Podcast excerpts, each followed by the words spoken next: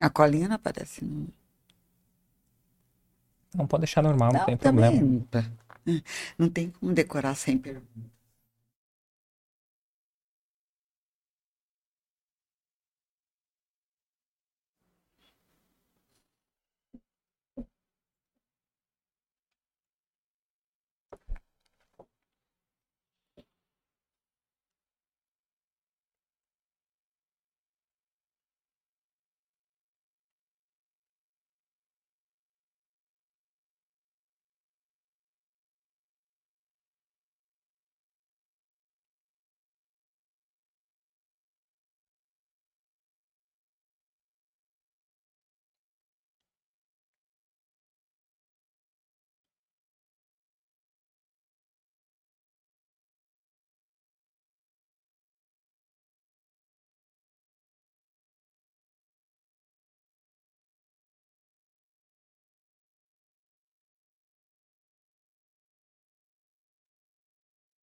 Olá, meus amigos.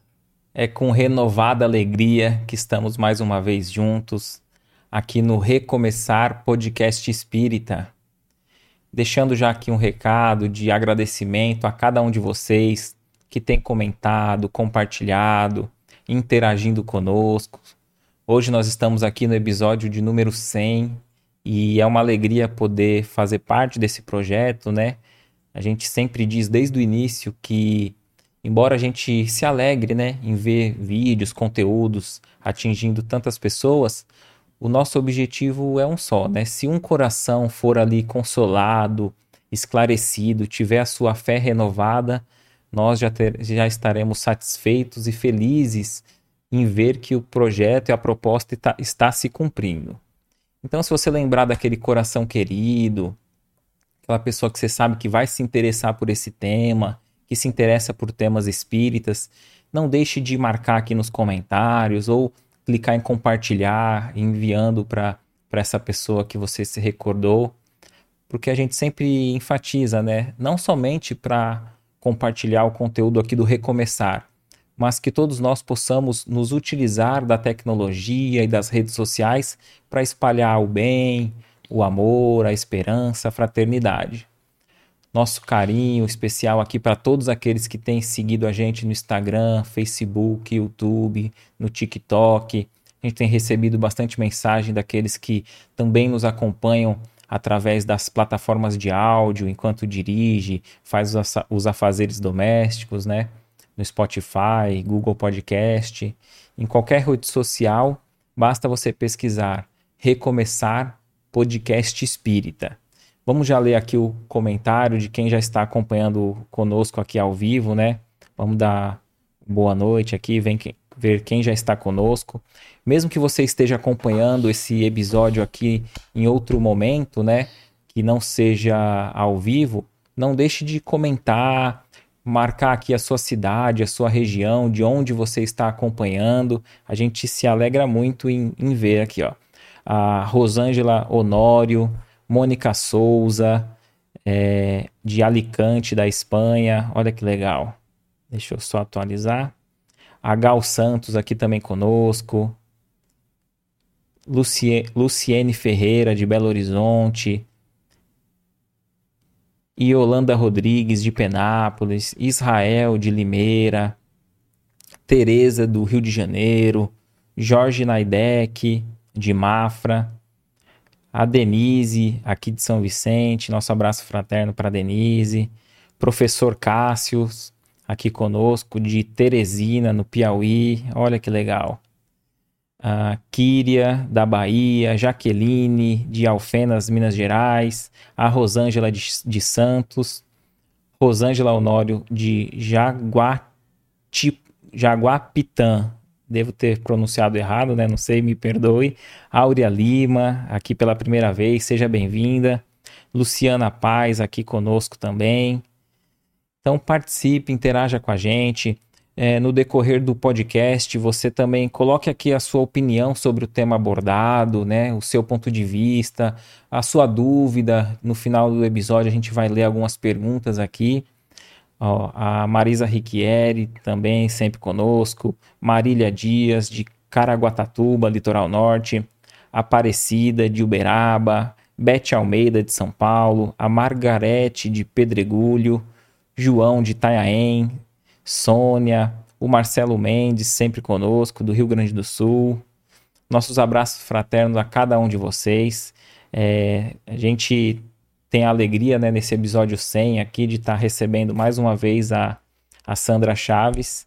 E se você quiser ver outros episódios, a Sandra já esteve conosco em outras oportunidades. É só você pesquisar, né? Recomeçar Podcast Espírita Sandra Chaves. Aí você vai, vai ver os outros episódios também.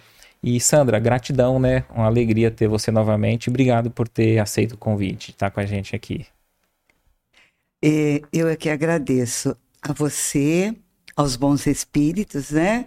Que permitiram a minha presença aqui hoje e a todos esses companheiros que estão nos, né, conosco nesse momento, onde nós vamos juntos aprender um pouquinho mais sobre essa doutrina que nos ensina, nos ajuda né, a vencer todas as dificuldades da vida. Perfeito. Antes da gente já entrar no tema, né, você poderia fazer a prece de abertura para gente? Com certeza.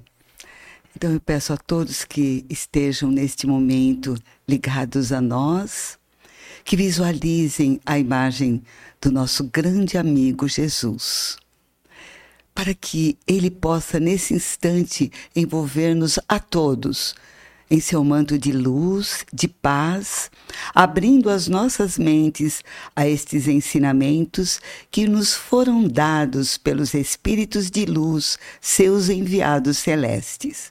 Que possamos nesta noite aprendermos um pouco mais do amor, da paz, desta doutrina santa que irá com certeza trazer muito, muita alegria e paz às nossas vidas. Seja conosco, Mestre, hoje, agora e sempre. Bem, graças a Deus. Ô Sandra, é, esse tema, né, a gente até colocou lá uh, a pergunta no vídeo, o pessoal interagiu bastante, é, é um tema que nos toca de forma direta, assim, né, e como iniciar a compreensão, né? O tema somos influenciados pelos espíritos, né? É uma pergunta. E aí? então, é, nós nos baseamos, né, no capítulo 9 do livro dos Espíritos, e esse capítulo se chama A Intervenção dos Espíritos no Mundo Corporal. É uma grande dúvida, né, para grande parte, inclusive, dos espíritas e para os demais companheiros que professam outras religiões. Né? Muito embora todos nós acreditemos que os espíritos se fazem presente em nossas vidas, porque nós oramos a eles, os chamando de Espírito Santo, de anjos, de santos. Né? Então, realmente, as grandes religiões sabem da existência desses espíritos. Antes, nós gostaríamos de nos reportar ao Ney Lobo, é, que através do livro Filosofia Espírita da Educação e suas consequências pedagógicas e administrativas, nos dá a definição da palavra influência. Então ele diz o seguinte: que influência é um poder espiritual de irradiação de, é, dos predicados morais e culturais do educador para o educando. Né? Esse poder é, ele se manifesta através do amor, de conselhos, uh, da edificação, de ânimo, de orientação. Ele tem uma abrangência universal e omnidirecional. Esta palavra significa em todas as direções. Perfeito. Certo? Então, podemos exemplificar de uma forma mais simples uma câmera de 360 graus, as antenas, né? Então, esse poder de influência é a mesma coisa. Inclusive, nós temos os influencers né? aí na internet que estão é, influenciando pessoas em várias partes do planeta ao mesmo tempo, seja através de moda ou de, de filosofia, de religião, de ciência, não importa. É bem interessante. E no caso, por exemplo, o espírito que mais abrangeu tudo isso Jesus. Perfeito. Né? A sua Perfeito. influência, né? mesmo passado mais de dois mil anos, olha só, ainda influencia o planeta como um todo, até a ponto de influenciar o nosso calendário, né? Sim, sim, perfeito. Que é há um tempo antes e após ele, né? Exatamente. Você vê a grandiosidade a dele, né? grandiosidade desse espírito, verdade. Perfeito. As, as pessoas perguntam, né? Não sei se eu estou me antecipando, mas é, se todos sofrem essa influência ou só quem é médio ostensivo é, capta e percebe a influência dos espíritos? Bem, é, se nós antes de. É, vou fazer um pequeno preâmbulo. Uh, se nós levarmos em conta somente o ambiente terrestre, né? Pensa bem. Em nosso lar, por exemplo, nós somos influenciados pelos familiares que ali vivem conosco, através das suas ideias, né, dos seus pensamentos, dos seus pontos de vista, por nossa vez, também os influenciamos. Então, no aspecto espiritual, não é diferente. Sendo ou não médiums, nós estamos em intercâmbio constante com o mundo espiritual, porque é o nosso verdadeiro mundo. Então, não é só o médium. Toda e qualquer ser humano recebe uma influenciação espiritual. Perfeito. Que pode ser para o bem ou não, sempre de acordo com a escolha nós. Perfeito, perfeito. Perfeito. Ah, pode, pode prosseguir no que você tinha preparado. Então, é, aí é, nós tivemos o capítulo, esse capítulo né, da intervenção nos, no, dos espíritos no mundo corporal. É, então, nós escolhemos a pergunta 459, que é: os espíritos é, influem sobre os nossos pensamentos e nossas ações? É a pergunta-chave né, de todo o contexto. Mas olha, é super interessante porque o capítulo tem 101 questões. Então, realmente, os espíritos consideraram muito importante esses ensinamentos a respeito do tema, porque existem questões, existem capítulos com bem menos perguntas. E para nós, essa é chave. Por que é chave?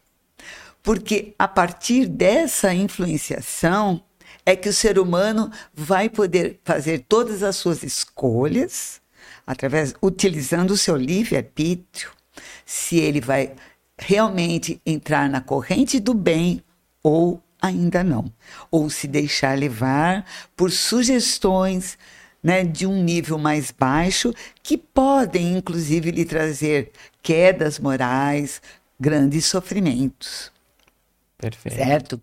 Então, é, essa influenciação é muito importante nós entendermos como ela funciona. E essa é a, é a nossa conversa da noite. Para que nós possamos, então, optar pela influenciação melhor possível. Aquela que nos fará crescer e que nos fará seguir o caminho do Mestre. Perfeito, perfeito. E qual que é a melhor maneira?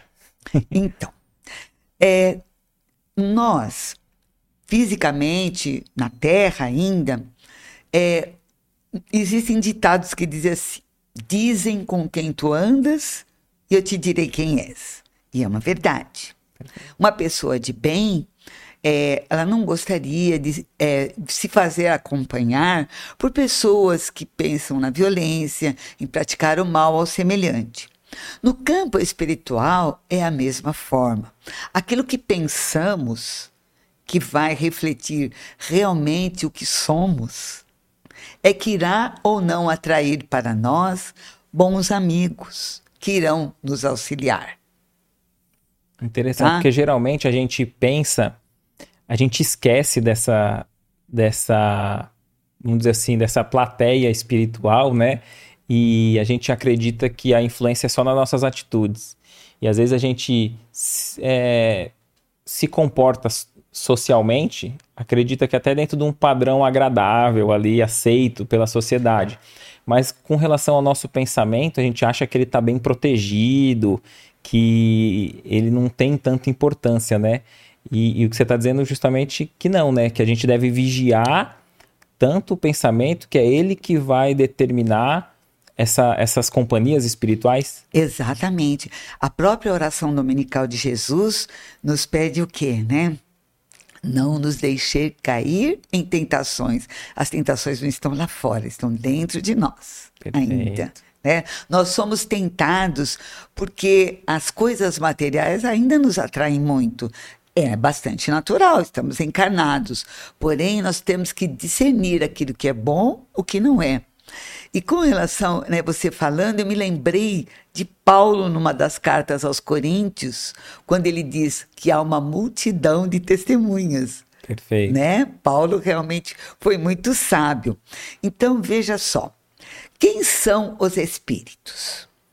Primeiramente, os espíritos são aqueles que durante um tempo estiveram aqui na carne como homens, igual estamos nós vencido o seu tempo, voltaram para a pátria espiritual, que é o verdadeiro mundo, e lá continuam agindo com os mesmos gostos, os mesmos pensamentos, as mesmas ideias do que estavam aqui, porque nada dá salto, ninguém vira santo de uma hora para outra.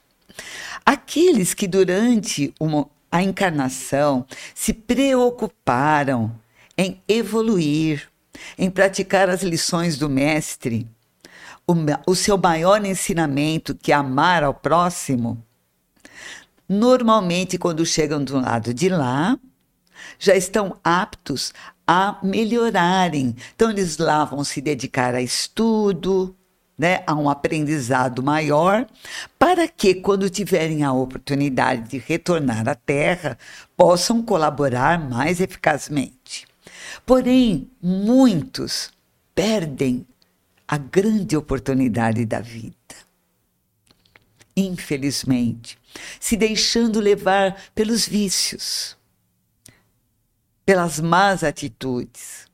E então, isto os leva a um grande sofrimento quando ocorre o desencarne ou a morte, como alguns querem. E lá, esse sofrimento os faz o quê? Sentir inveja de quem é feliz. Há também a questão de que, quando fazemos o mal, muitas vezes nos esquecemos que a morte não vai interromper aquele ódio gerado. Então, aquele que prejudicamos pode desejar ele liberto da carne nos prejudicar. Perfeito. Então ele vai nos influenciar para quê? Para que nos percamos, para que nos sintamos infelizes e tristes como ele se sente. Eu me lembro de um, um episódio, né, me reportando a Ivone Pereira. Perfeito. Tem um livro chamado Devassando o Invisível.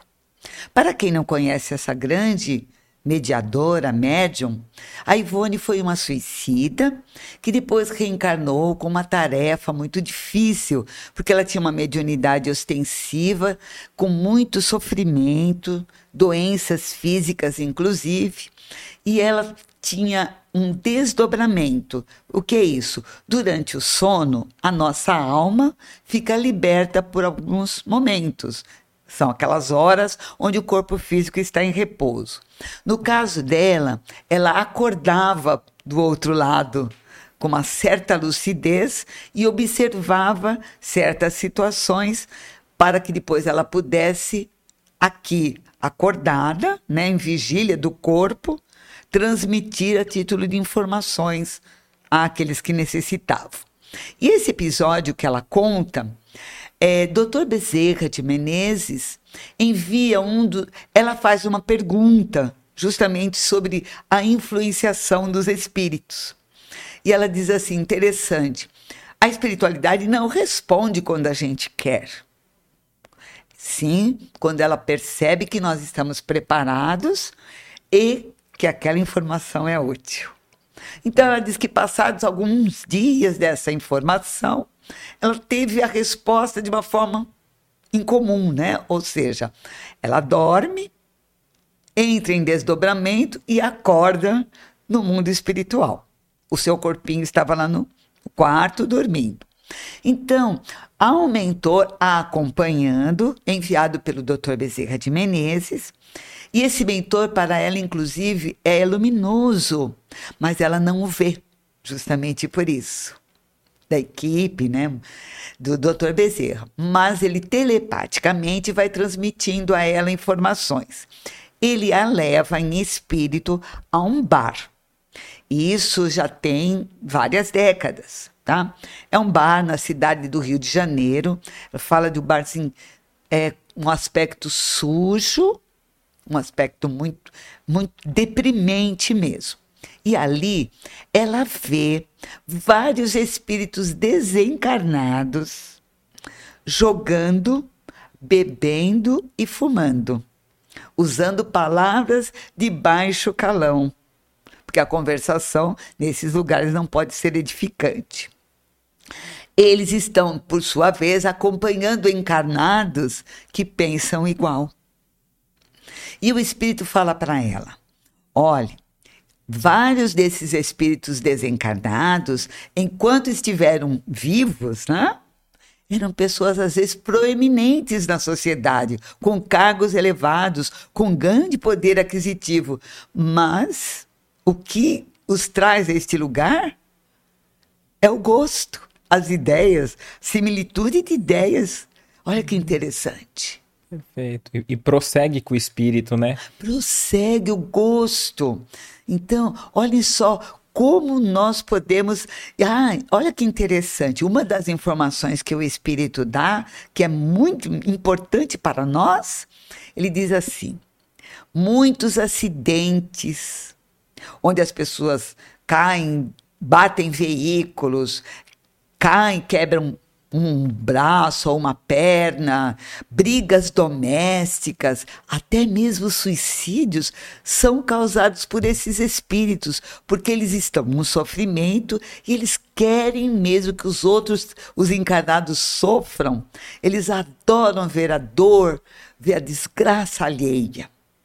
Então, a, a, é, eles têm motivações diferentes, alguns, né? Uns estão ali próximo pelo prazer de que eles não, não abriram mão, mesmo desencarnando, né? Sim. De sentir ali o, o, o consumo o do o álcool, da, da bebida e outros vícios. vícios. Outros estão ali por, por conseguir captar o seu adversário, que está na matéria e ele fora, então ele quer prejudicar por, por, um motivo que ele acredita que, que ele vai fazer justiça, né?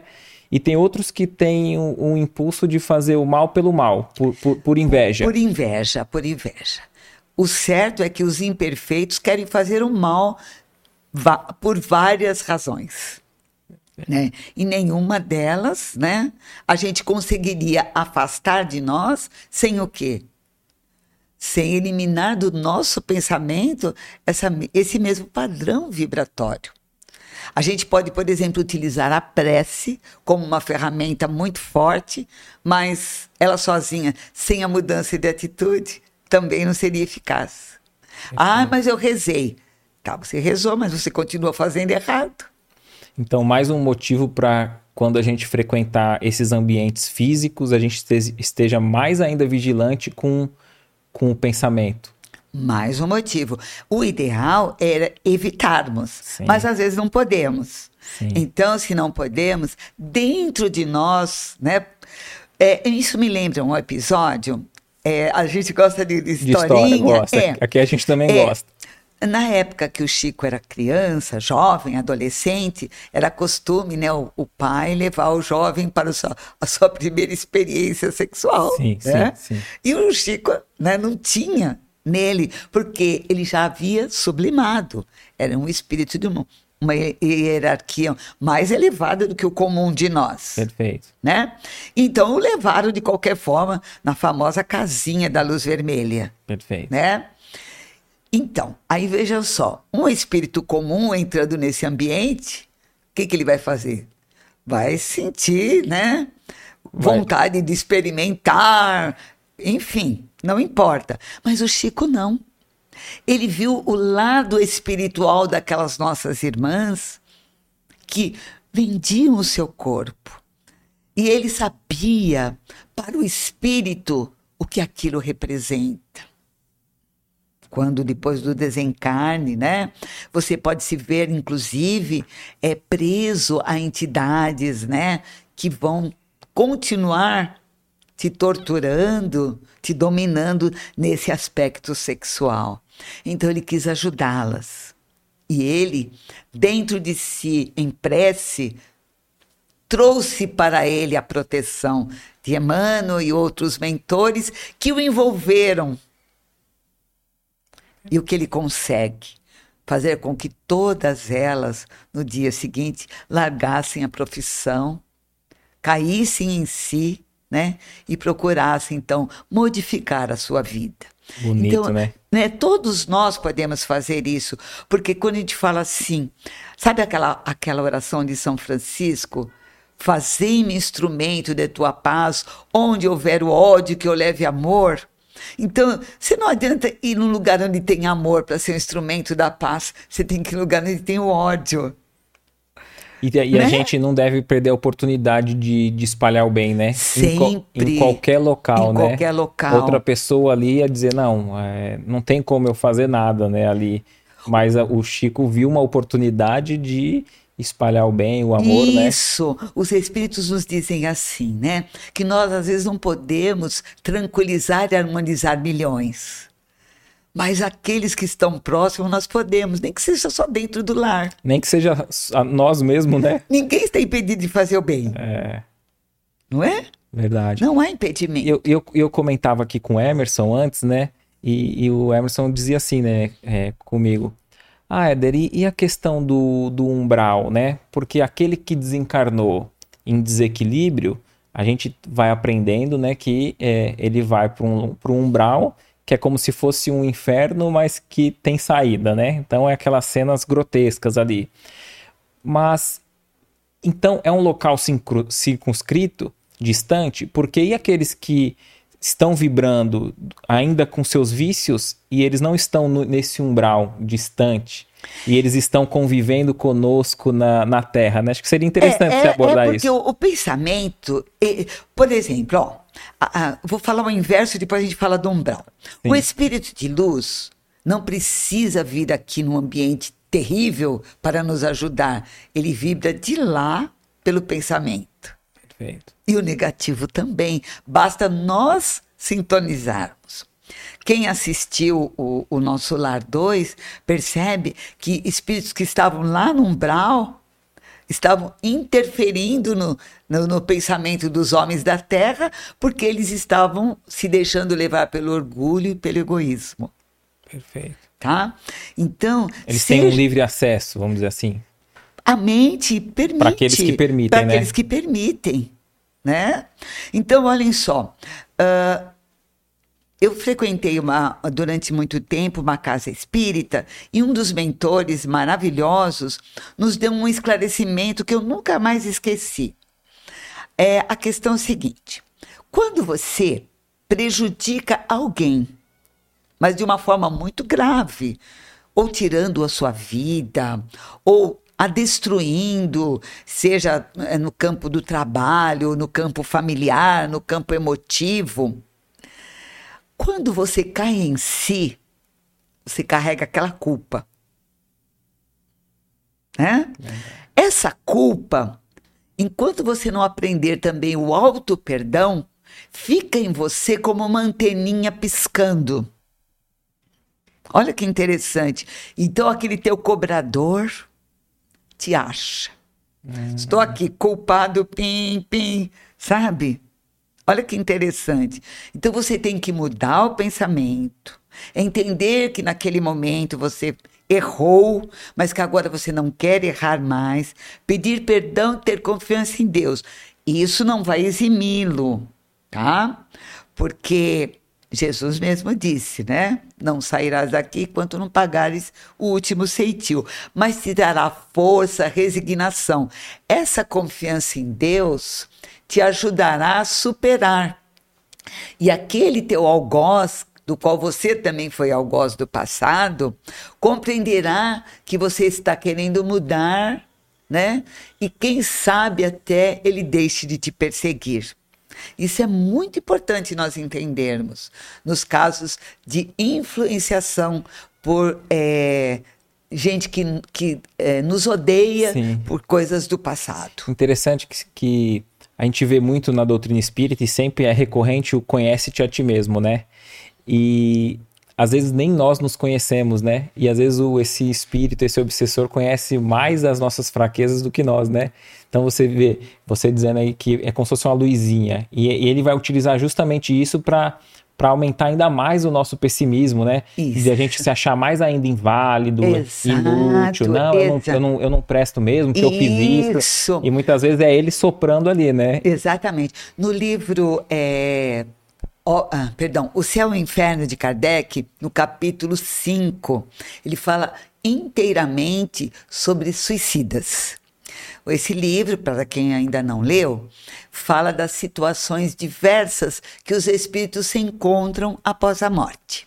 Homens de bem se encontram muito bem, homens que praticaram o mal, de acordo com a gravidade do que fizeram, pode se encontrar piores ou melhores, mas nunca bem. E aí, no caso do suicida, Kardec então evoca com um grupo de estudos um espírito que se chama. Peraí, deixa eu ver, eu teve que anotar o nome aqui que eu não consigo. Bom, não importa. Ele, que, ele, que ele havia é, desencarnado é, há é, pouco tempo, né? É, é um espírito que é Antoine Bell, lembrei, Antoine Bell. Ele tinha desencarnado há cerca de dois meses e meio, mais ou menos. Olha como era recente. E ele desencarnou por suicídio. Né? Então, quando ele vem, uh, Kardec pergunta, né? Kardec e o seu grupo ali de estudos, é, como ele está se sentindo, ele no primeiro momento ele fala, não, vocês querem me, me crucificar, vão me fazer... Não, Kardec fala, não, nós viemos aqui somente para te perguntar como você se encontra e qual é a maneira que nós podemos te ajudar. Aí ele conta a história dele. Ele se suicidou, olha que interessante. Porque em vida passada ele era apaixonado por uma moça. E essa moça, o pai dela não aceita o relacionamento porque ele era pobre. E a obriga a casar com outro indivíduo que tinha um grande poder, muito dinheiro, muitas propriedades. Ele não se conforma. Então o que ele faz? Ele envenena o rapaz uns dois dias antes das bodas. Só que depois, levado pelo remorso, ele se enforca naquela vida. Então, nesta última vida, essa foi a olha as razões pelas quais ele se suicida. Primeira delas, então, porque o pai da vítima o localizou e ficava o tempo inteiro o lembrando. Então ele vivia uma vida dupla. Ora, ele se via como um pai de família, cumpridores dos deveres. Ora, ele se via como um assassino que comprava um veneno e matava alguém. A pessoa que falou com Kardec para pedir a evocação dele era um amigo dele, farmacêutico e médico, que fala Kardec, esse homem era um homem calmo e pacífico, que de vez em quando ele ia lá na minha farmácia e falava assim: Eu tenho certeza que eu comprei aqui com você um veneno e matei alguém. E eu dizia para ele: Não, você não fez isso. Ele se conformava por hora, mas depois, não, você está me enganando. Eu tenho certeza, porque ele misturava a sugestão do espírito. Interessante. Que era da lembrança do passado com a vida atual, a ponto dele vir e sucumbir.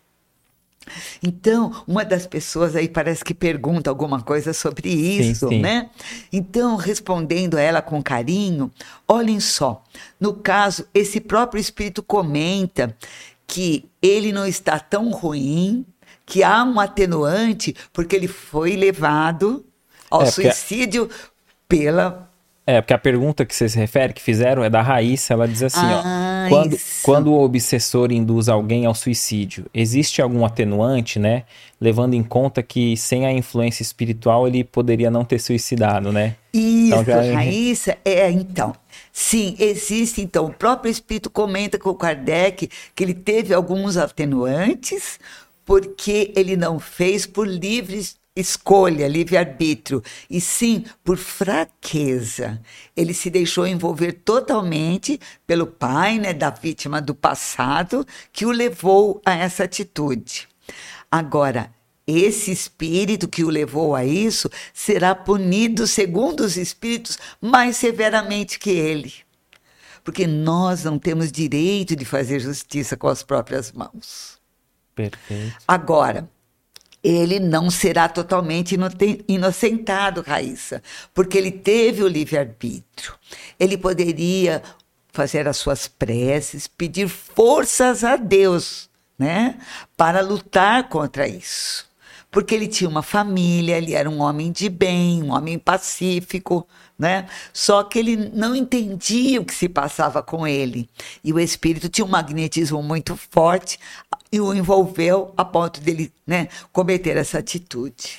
O Sandra, aí no caso você falou muito sobre o auto perdão, né? É, vamos dizer que eu reconheça, seja uma atitude que eu fiz um erro nessa existência ou algo que de outra existência, mas que eu sinto ali um, um, um peso, eu sinto que eu cometi algo grave.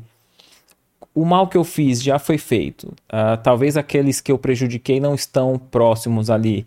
O que, que tem algo que pode ser feito? Vamos nos reportar a Paulo novamente. O amor cobre a multidão de pecados. Perfeito né? Então veja só, nem sempre nós podemos ressarcir os nossos débitos perante a justiça divina para com aqueles que nós ferimos. Porque ninguém, absolutamente ninguém, sofre sem ter algum débito ou sem haver alguma necessidade, seja como expiação ou como prova. Porém, a vida nos colocará oportunidades para fazer o bem a outrem, de forma que possamos minimizar o mal que tenhamos feito. Porque é muito difícil, às vezes, reencontrarmos aquela pessoa, né? Ou aquelas pessoas. Às vezes, a, a vida permite. Então, como foi o caso que nós já comentamos, é, de pessoas que às vezes nascem na mesma família, mais próximos, né? A, dizem os espíritos que quanto maior a ligação parenteral, maior está ali o, o débito, né? os acertos a serem feitos. Porque o ódio, necessariamente, obrigatoriamente, precisa se transformar em amor, e isso é da lei de Deus. Então, a gente vem numa família, sempre tem um filho mais rebelde, uma mãe que não ama verdadeiramente um filho. É, existem sim. A gente fala, não, a mãe ama. Não, nem sempre. Às vezes ela aceitou aquele espírito como um filho, mas reminiscências do passado a fazem não odiá-lo, mas menosprezá-lo, né? agredi-lo sem ela saber por quê. Aquele misto de amor e ódio. Então, sempre nesses casos, nós estamos precisamos manter a nossa fé, a nossa confiança em Deus, compreender o que se passa conosco, para que a gente possa pedir o auxílio do mentor. E com certeza ele sempre, sempre virá nos auxiliar. Aliás, é, seria interessante falar um pouquinho sobre mentor, não? Sim, sim. Então, é, na religião católica, a gente costuma dizer o anjo guardião, né? Nós falamos espírito protetor. Se é o mesmo ser, é um ser de uma hierarquia mais elevada que se liga a nós desde o nosso nascimento até o final da nossa existência terrena. Muitas vezes ele já nos conhecia antes e já tinha por nós um carinho e um afeto, então ele toma isso como missão né? Ou mesmo por amor, né? Por afeição. E às vezes transcende após a, a no, o nosso decesso físico, permanece conosco e vamos até reencontrá-lo. São casos e casos. Então, mas não é só ele. Não é só ele. Olha que interessante. A gente fala, puxa, mas eu estou sozinho no meio dessa influenciação. Além desse mentor, nós temos também espíritos que gostam de nós, né, os espíritos familiares. Digamos que você teve um avô que te amava muito. E aí ele passou para o mundo espiritual. Dentro das suas condições espirituais, ele pode obter a permissão e vir aqui também te ajudar um pouquinho. Claro que com certos limites e às vezes até auxiliado por um espírito de uma hierarquia superior.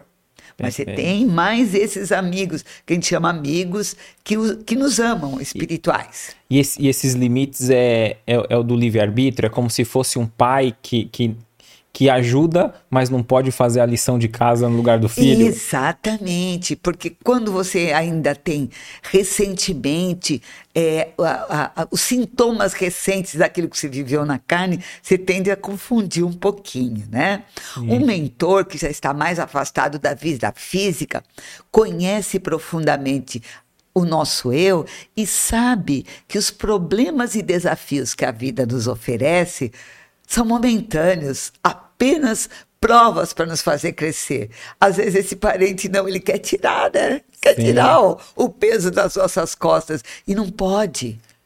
Eu, eu, eu me lembrei agora, eu conversei bastante com o Emerson antes, foi até bom, né? É. Que, que nós, a gente estava conversando, né? Aí falando assim, ah, então quem, vamos supor, aquele que vai numa colônia espiritual, como o nosso lá, já está evoluído. Eu falei, aí eu falei, não, né? No meu modo de ver, não. Ele ele está numa condição um pouco melhor dos que estão abaixo, mas ainda com muitas coisas a, a, a melhorar. Aí eu exemplifiquei ali conversando com ele, é, que eu lembrei de ter lido no livro do André Luiz, que ele está junto, eu não vou lembrar agora o nome do, do espírito, né? Eu não sei se era é, Vicente, eu não, não vou lembrar. Melhor não falar do que falar errado, né? E eles vieram em, vamos dizer, numa caravana para ver os seus familiares, a, a ajudar na terra ali, né, os encarnados. E eles estão ali junto com, com outros espíritos tal.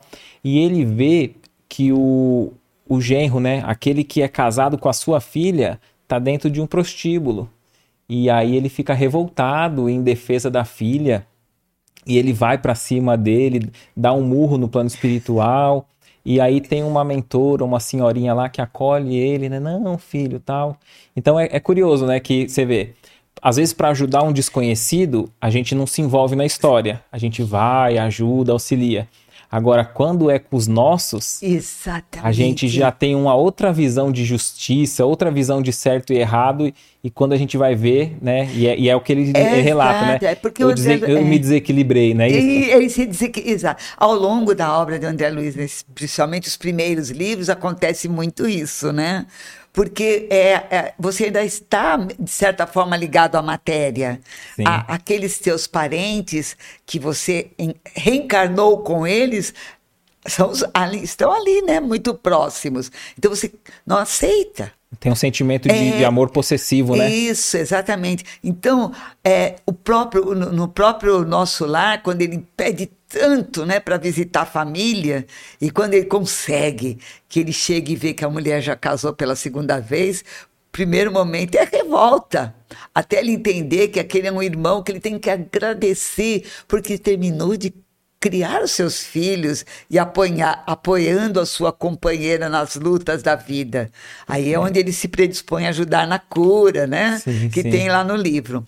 Mas, mas é assim mesmo. Então, eles têm um, uma, uma liberdade restrita, sempre de acordo com as suas capacidades, é claro, né? Mas sempre teriam alguém auxiliando, como é esse caso que você citou, né? Sim. Mostrando para eles, calma, olha, ele está usando do livre-arbítrio. E olha que interessante, a mãe do André Luiz, que já está num nível evolutivo muito mais alto, né? Tanto que para visitá-la, onde ela se encontra, ele também vai em desdobramento, né? Isso do que é seu é interessante, né? Porque ele já está desencarnado e ainda faz um novo. Ela já tem um amor tão puro pelo, pelo esposo, o pai dele, que está no umbral, por tê-la traído com várias mulheres, né, também da, prostíbulos, que estão ali li, ligadas a eles, né, magneticamente. E ela, olha só o que é quando o espírito evolui. Se predispõe a reencarnar, recebendo como filhas as amantes. aquelas as amantes do esposo. Então você vê, é, é E, a, e ela não. O André Luiz indaga ela que ela já não precisava mais reencarnar na Terra, né? Mas, o grau evolutivo que ela tinha já não era mais é necessário. O amor, né? É como o doutor Bezerra, né? Quando Jesus oferece, Nossa Senhora oferece para ele a, a, possibilidade já de continuar sua trajetória em mundos mais elevados, ele pede para ficar, né? Para auxiliar a terra que ele ama tanto, né? Os irmãos da terra. Bonito, né? Então, esses espíritos, né? O que a gente percebe é que quanto mais eles evoluem no amor, mais eles, eles se sacrificam, entre aspas. E a gente, né? e a gente vê o quanto a gente está distante, né? Porque uma, aí a gente observa que uma encarnação é pouco para a gente se desenvolver, né? Porque a gente observa o quanto eles aprenderam a amar e muitas vezes nós estamos tão distante deles, né? Em, em, em poder de, de amor, de, de perdão, que uma encarnação seria pouco, né? Mas é verdade. Olha, mesmo as criaturas mais elevadas aqui da Terra que nós encontramos, quais delas já adquiriram todas as virtudes excelsas de Jesus? Nenhuma. Ah, eu encontro uma pessoa que é maravilhosa, faz a caridade. Ai, mas ela gosta de uma fofoca. Aí eu encontro uma outra, né, que não fala mal de ninguém.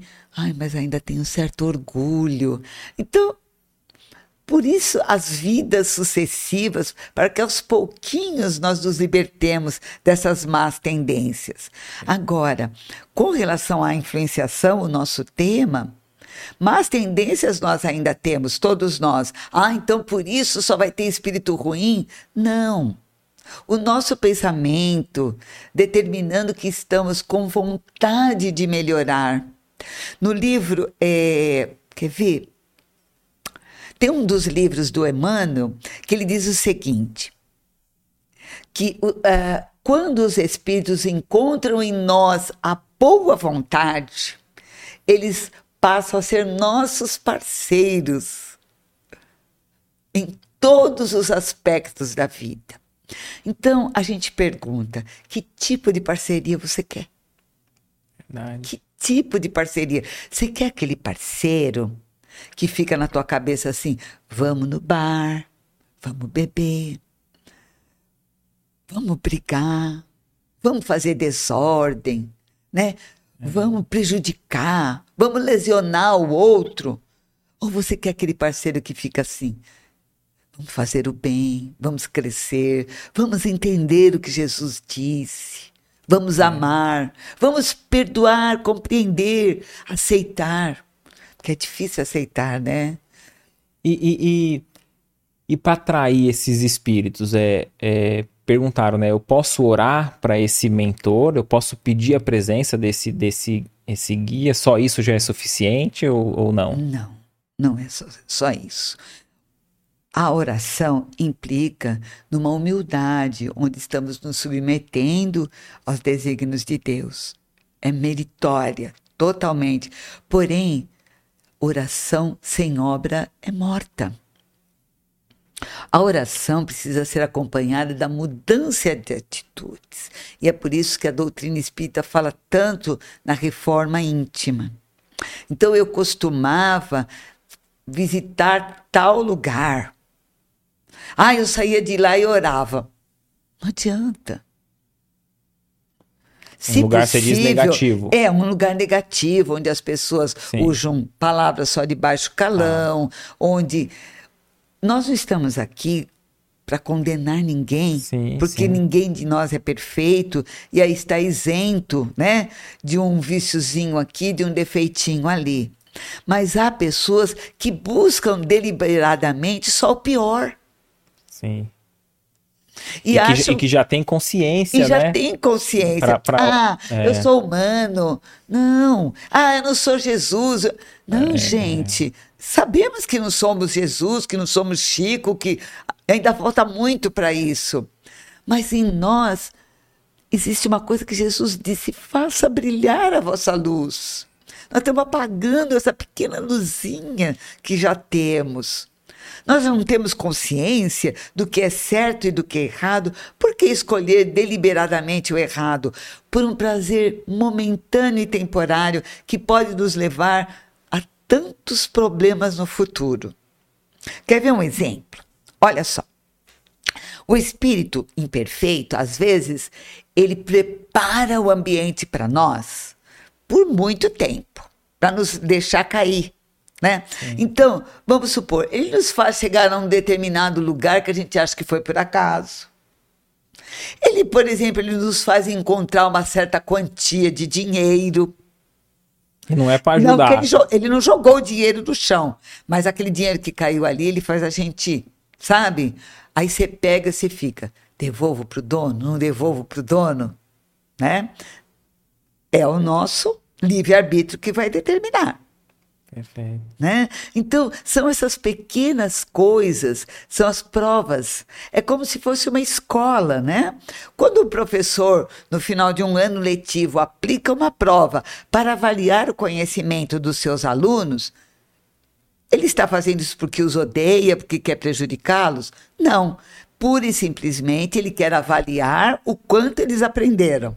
Perfeito. Então, as provas da vida também são assim. Não é para nos prejudicar, mas nem, penalizar. Mas, nenhum, nenhum espírito é, inferior tem a missão de nos testar, né? Não. De, de, de fazer o mal. Não, não é, não é uma, não, exi não existe não. essa meta para ninguém. Para ninguém. Deus dá como missão apenas o bem. Embora ele permita para nos pôr à prova. Eles são o que? Instrumentos para nos testar. Perfeito. Só que eles estão usi, usando do seu livre-arbítrio e da sua vontade. Lembre das palavras de Jesus. É necessário que se faça o escândalo, mas ai de quem o fizer. Perfeito. Eu imagino assim, que a gente está no plano espiritual, já passamos pelo umbral, fomos socorridos, aí estamos lá 100 anos numa colônia, estudando, estudando, servindo, aí fala, pronto, eu já aprendi a ser caridoso, eu já tenho certeza que o bem material não deve ser o meu principal objetivo, é, eu não posso ficar escravo do, do, dos bens é, transitórios, tá tranquilo. Aí chega um instrutor e fala: Ah, tá bom, então vamos, vamos testar. Aí a gente mergulha na carne com esquecimento, é isso, né? Exatamente. Aí chegando aqui, né? Olhem só, aí tem duas situações que podem ocorrer. Se todo aquele aprendizado já incorporou em você, como é o caso do Chico, pode vir a tentação, porque a tentação do dinheiro na vida dele foi brava, hein? Sim. A quantidade de livros que ele escolheu, a quantidade de coisas que lhe ofereceu, desde casas, apartamentos e carros, é. e ele nunca aceitou absolutamente nada que pudesse, de certa forma, corresponder a um pagamento pela sua mediunidade. Sim, perfeito. Agora nós estamos falando desse espírito hipotético. Aí ele chega aqui e aí o, o espírito imperfeito percebe que ele ainda não está 100%. Então ele pode dar uma facilitada para que ele então ganhe um certo poder e um certo dinheiro. E, e aí? E aí a gente acha que é Deus atendendo nossas preces, Exatamente. né? Exatamente. Entendeu? Deus sabe que a gente não estava ainda preparado, não, não vou colocar muito dinheiro na vida dessa pessoa, porque eu sei que, né? Mas o espírito imperfeito, não, ele quer ver o circo pegar fogo, né? E aí? Como, o que irá acontecer? Aquilo que você decidir. Embora você ainda tenha aquela vontade, né, de se deixar dominar pelo orgulho, pelo poder que aquele dinheiro te traga, depende de você. Perfeito. E, e o nosso próprio mentor ali espiritual, ele, ele vai permitir justamente para que a gente nos teste, né? Porque senão a gente desencarna de novo e não teve a tentação, a gente não vai saber Exa se a gente exato. já. Exato. Né? E o mentor, ele está ali torcendo e vibrando, mas não interferindo. Eles não, eles não, sabe, eles não são assim. Você vai fazer isso.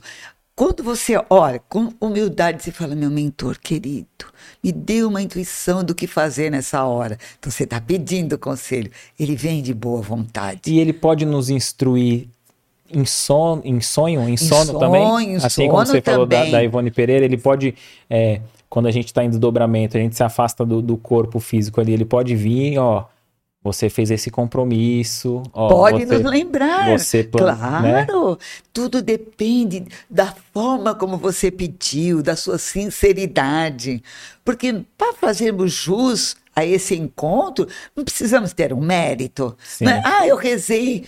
Não, não é só isso. Tem que ser meritório, tem que haver uma sinceridade mesmo. Perfeito. Senão todo mundo orava e, né? Ai, acordei. Não. Olha uma coisa interessante.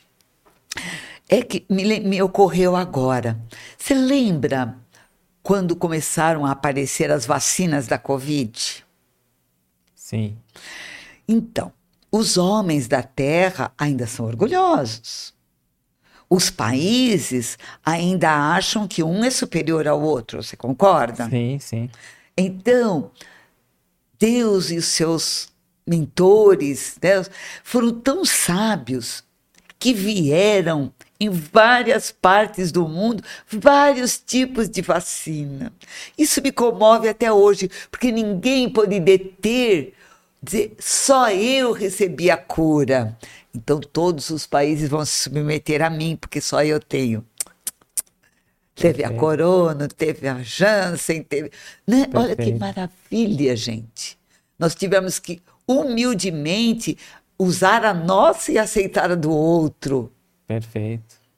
É assim que eles trabalham, distribuindo as benesses igualmente, porque não há um povo melhor e nenhum pior. E essas grandes transformações, quando ocorrem, muitas vezes visam o homem. O que, que, o que, que a gente tira desse efeito catastrófico da Covid? A necessidade de uma reaproximação entre os seres humanos. E, e a gente pode compreender que os, o, os médicos, os cientistas, eles estão com influências espirituais positivas. Uh, muito, muito desse, dessas fórmulas, desses auxílios, eu, eu imagino ali um, um neurocirurgião no momento em que está atuando. E, é, os espíritos também, também influem de modo positivo nesse momento? Sempre e sempre. Um médico, se ele está levado pelo desejo sincero de salvar o seu paciente com amor, seguram literalmente a sua mão na hora da cirurgia. E não só um médico. Por exemplo, imagine só um, um espírito que foi um veterinário numa vida passada. Sim. Ele continua com o mesmo amor pelos animaizinhos. Você acha que ele não vai auxiliar um outro veterinário que está atendendo um bichinho? Sim. Então a influenciação ela pode inclusive ocorrer é, fisicamente. Tudo depende do que? Do mérito, da boa vontade, da confiança daquele que está executando. Perfeito. Porque esse magnetismo, ele está aí, em todo o universo. E ele pode ser usado, né? Para fins do bem, desde que a pessoa que é o instrumento haja assim. Perfeito. No, no caso, uh, às vezes a gente está em casa, num momento qualquer, sem nenhuma ideia, é, não passamos por nenhuma situação que nos toque, e em, em algumas vezes a gente sente uma, uma angústia do nada, em outros casos a gente sente uma alegria. Pode ser uma, uma aproximação espiritual, de às vezes um espírito em desequilíbrio ou um espírito amigo? Pode, pode sim. É, eu trouxe aqui um pequeno texto, sim. se vocês me permitem. Fica à vontade. É, no livro Estude e Viva, é, de Emmanuel André Luiz, que foi psicografado parte pelo Chico e parte pelo Valdo Vieira, é, eles colocam assim: quando há um derrotismo, aquela sensação de derrota, sem uma causa física, orgânica, ou um problema sério, né, moral, espiritual, devemos aventar a hipótese de uma influenciação espiritual. Então, olhem só, por exemplo, quando a pessoa tem uma dificuldade enorme de manter o otimismo, por mais ela fala, ai, hoje eu estou derrubada, eu estou sem, não tenho vontade de nada, estou triste, aconteceu alguma coisa. Não. Ela tem dificuldade de elevar os sentimentos, tudo, tudo que ela pensa parece que está ruim. Né? Vamos lá. Uma indisposição, como você falou, inexplicável. Nossa, eu tô sem ânimo, eu tô derrubado. Né? E às vezes, olha que interessante, isso ocorre quando a gente se aproxima de alguém que essa pessoa pode ser o canalizador de uma energia negativa. Não tem aquela encarnado mesmo, né? É encarnado, porque a obsessão ocorre em cinco níveis. Encarnado, vamos começar com o mais comum, desencarnado para encarnado. Desencarnado para desencarnado. Encarnado para desencarnado e auto-obsessão. Olha só. Perfeito. É. Então, olha só, é, a hiperemotividade, sabe aquela pessoa que. Ai, vontade de chorar, porque não sei. Olha de quantas formas. Ah, quando a pessoa se vitimiza, quando ela quer é, entrar num campo absurdo de se martirizar, sabe? Uh, quando, olha, uma, uma coisa muito séria, quando ela tem uma teimosia absoluta em não aceitar que está sendo alvo de uma influência espiritual. E aí é perigoso. Porque aí ela vai cometer uma atitude que pode depois, né, gerar o arrependimento e ela não vai ter mais como consertar. A pessoa está obsediada e não admite. É, porque o que acontece? É... E eu imagino que, o, que, que essa é a, é a, própria intenção do obsessor, né? Isso. É justamente de afastar quem pode esclarecer para que não, não se interrompa, né? O...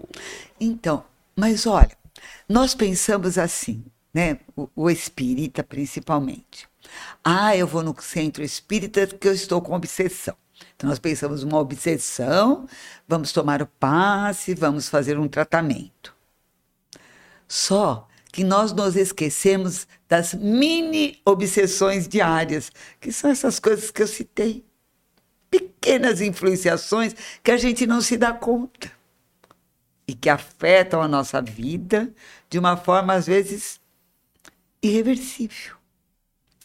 Por isso, manter a pureza de, de sentimentos, pensamentos, de atitudes, sempre que possível.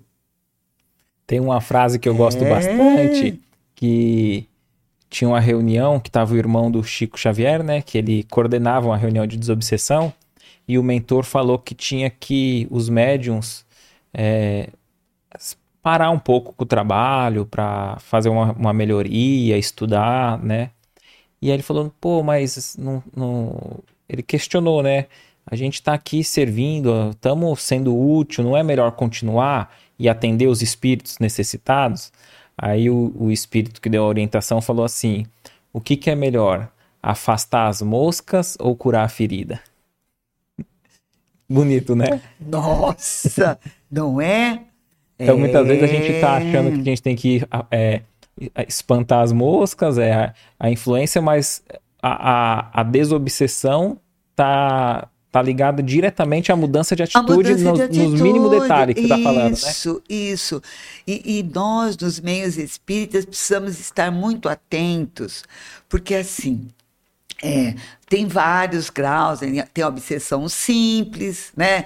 Que a pessoa, o espírito se aproximou de nós, levado por aquele momentâneo, a, no, a nossa momentânea perda né, de vibracional ou alguma falha que cometemos e depois ele vai embora. Tem aquela mais grave, que é aquele que vem do, do, da vida passada e ferrenho, fica ali o tempo todo. Nós vamos ter que fazer um trabalho maior de modificação para que esse espírito entenda que nós estamos querendo melhorar. Como foi o caso, por exemplo, do Divaldo, né? Que tinha um obsessor de vida passada que não o abandonava, até o dia em que ele traz lá para aquele lar que ele cria, né? De, mansão de, do caminho. A mansão do caminho, uma criança que tinha sido a mãe do obsessor. Né? Então, são essas atitudes. Mas é, é, é importante nós entendermos que é, no dia a dia, essas mudanças precisam ir ocorrendo devagarinho, né? Perfeito. Devagarinho. Nós não vamos fazer toda essa mudança de uma hora para outra. Porque ser equilibrado no centro espírita não é difícil, não né? é difícil. E dentro do centro espírita, nós somos imperfeitos como toda a humanidade o é. Então, nós temos que tomar cuidado com a fascinação, que é um grau um pouquinho mais grave de obsessão, quando você acha, que nem eu cheguei aqui, eu digo, eu estou com o mentor de luz. Aí eu falo alguma coisa que não se coaduna com Jesus, com a Kardec, com a doutrina. E você fala, não, Sandra, você me desculpe, mas o que você está falando não é real, porque. Aí eu vou embora magoada. Porque o meu mentor é de luz, como você ousa? E isso acontece Sim. muito. É, tem esse exemplo, tem esse exemplo bem específico no livro Aconteceu na Casa Espírita, né? Isso. né? Que aí um, um, um dos médiums é a Severa que está recebendo Kardec e, e, a, e, o, e, os textos não condiz com, não condiz com a dobra, com a... Né? Então, eu tive a oportunidade de conhecer uma pessoa que tinha uma mediunidade e recebia um, um, espí um espírito muito até vistoso, né, tal. E me convidou, só que era uma linha um pouquinho diferente do kardecismo, nenhuma crítica. Aí eu disse, olha, eu gosto da sua linha, porém, né, eu ainda fico com o Kardec, porque eu gosto de estudar, entender o que se passa comigo. Você então suma daqui, fique com o seu Kardec, porque o meu espírito é o melhor. Foi embora. Infelizmente, essa pessoa depois decaiu e muito e sofreu bastante. Perfeito. Porque faltou ela a própria, a humildade. A própria médium compreender que nenhum espírito do bem trabalha só. Eles se apoiam. E jamais eles dizem que eles são o melhor entre os melhores. Aliás, quanto maior a hierarquia do espírito, menos menor a possibilidade dele se identificar. Aquela historinha que eu contei da Ivone, ele, ela falou, ele, ele tinha uma luz muito forte, porque eu sentia as vibrações amorosas e protetoras. Eu estava naquele ambiente, mas não me fazia mal. Porém, eu não conseguia vê-lo porque eu sabia que a sua hierarquia era elevada. Olha que coisa linda, ninguém então, sabe eu, o nome desse espírito então, até eu, hoje. Eu imagino que ou ela possivelmente não reconheceu mesmo, ou ela pode ter até reconhecido depois, mas por pudor talvez ela nem coloque, né? Não, não, mas ela, é. ela, ela dá o depoimento que ela não conseguia vê-lo. Ela só sentia as vibrações amorosas, né? E protetoras porque eles foram ali num trabalho de aprendizado, não de curiosidade. Então ela foi cercada de toda essa proteção espiritual.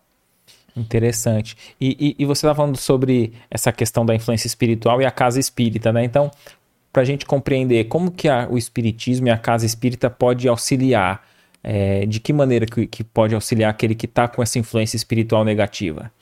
Quando você está doente, você vai procurar um pronto-socorro no primeiro momento. Então, a casa espírita, em, a princípio, é o pronto-socorro espiritual. Né? Ali chegando, quem está com problemas espirituais, principalmente, e até mesmo físicos, vai encontrar o que? O apoio em todos esses né, elementos. Então, como que ela pode fazer? Primeiramente, nós temos aquilo que chamamos do atendimento fraterno. São Sim. pessoas que se prepararam, que vão nos ouvir. E essas pessoas é, preparadas, sintonizadas com os, o, o, bem maior, estarão é, com o suporte de espíritos de luz que vão lhe intuir as palavras para dizer para aquela pessoa de forma a auxiliá-la. Através do passe, por exemplo, que é uma troca energética, né? onde os fluidos mais é, negativos que nós carregamos serão substituídos por energias renovadoras que nos vão dar o quê? Força para permanecermos no bem e lutarmos contra os nossos, né, as nossas mazelas. Então, a casa espírita nada mais é do que esse, esse pronto socorro. O espiritismo é para nós o quê? Ele é muito mais do que uma religião. Porque ele né, junta a parte religiosa, que vai, claro, nos identificar com Deus e com Jesus, né, de uma forma clara, lúcida, racional. Mas ele também não vai nos explicar os porquês através daquela filosofia maravilhosa. Nos vai dar o entendimento. E a ciência espírita, né, vai nos explicar de uma forma clara e lógica. Então, o espiritismo é isso, tá?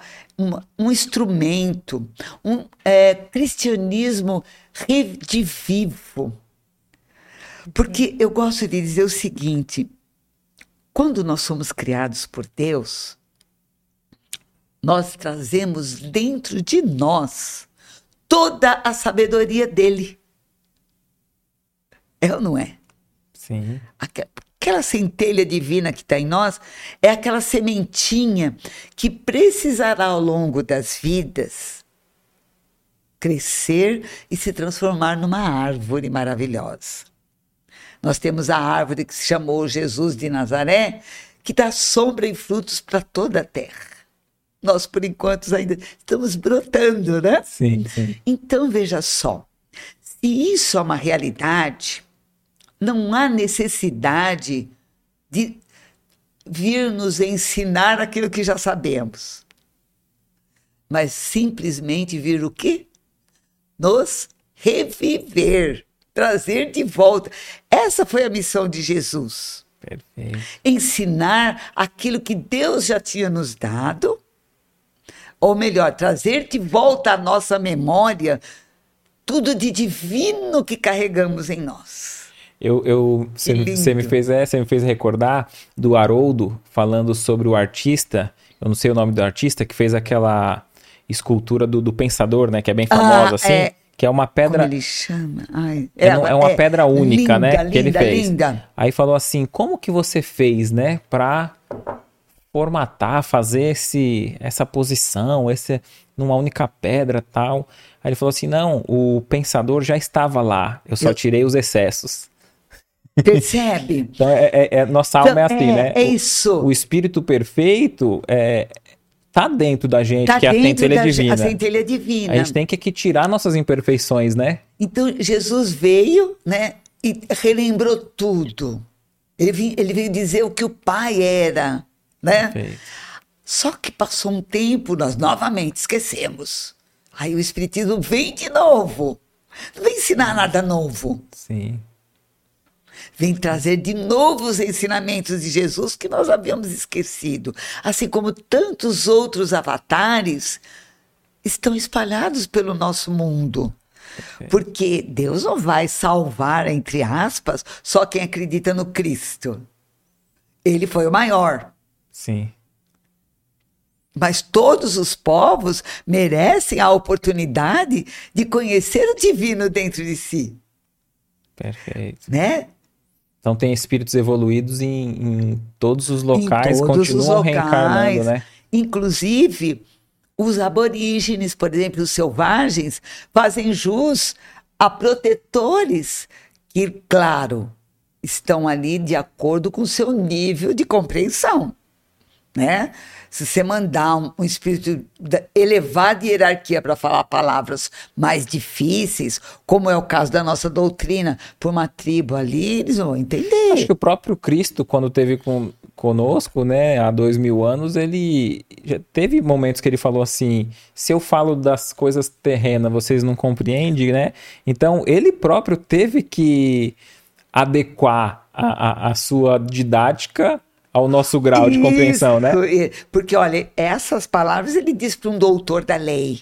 Sim. E aí, para o povão, ele tinha que usar as parábolas, que eram historinhas, baseadas no dia a dia daquele povo simples e inculto.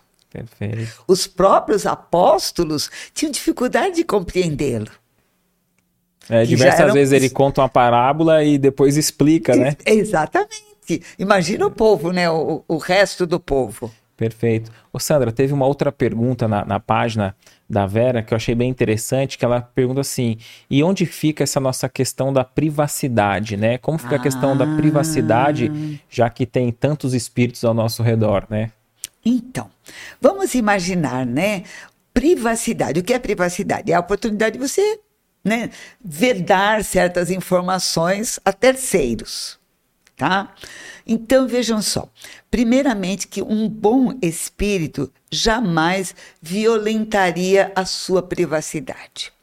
Eles se limitam a nos aconselhar e assim mesmo se nós não concordarmos com aquilo que eles estão nos aconselhando, eles se afastam. Enfim, eles respeitam integralmente no, o nosso livre-arbítrio. Apenas eles querem o nosso bem e se aproximam de nós quando, em oração ou através de um pedido, nós os chamamos. Agora, espíritos imperfeitos não têm esse mesmo cuidado. Tá? Porque eles querem o quê? Nos dominar. E para nos dominar, eles se grudam a nós da forma que eles podem. Como evitar né? Essa violen é, é, violentar o, as nossas ideias, os nossos pensamentos, a nossa vida, pela prece, pelos bons pensamentos. Vejam só, quando aquela história que nós contamos do Chico, por exemplo, ele criou uma redoma, aquele, aquele entra é, no... que ele entra no prostíbulo. Ele criou uma redoma através dos seus bens, bons pensamentos e os mentores o auxiliaram a manter-se ali. O caso da Ivone, né? que estava com boas intenções, ela queria aprender para passar para nós nos seus livros, né, no seu trabalho mediúnico. Então, essa privacidade será sempre, sempre respeitada pelos bons espíritos e será respeitada pelos imperfeitos de uma forma impositiva, né? Desde que nós, com as nossas boas atitudes, pensamentos, possamos então criar em torno de nós essa proteção. Perfeito. Eu me lembrei do também de um caso no, no André Luiz, né, da, das obras do André Luiz, e eu não lembro qual que é o livro exato que eu peguei tanto gosto pela, pela coletânea, né, A Vida no Mundo Espiritual, que saí lendo direto, é... né?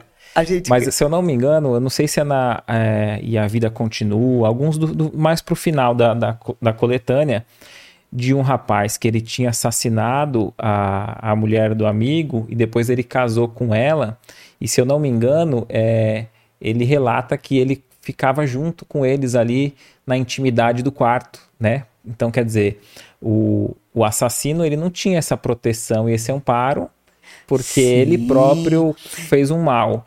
Então ele não tinha essa privacidade e o, a vítima ficava ali junto.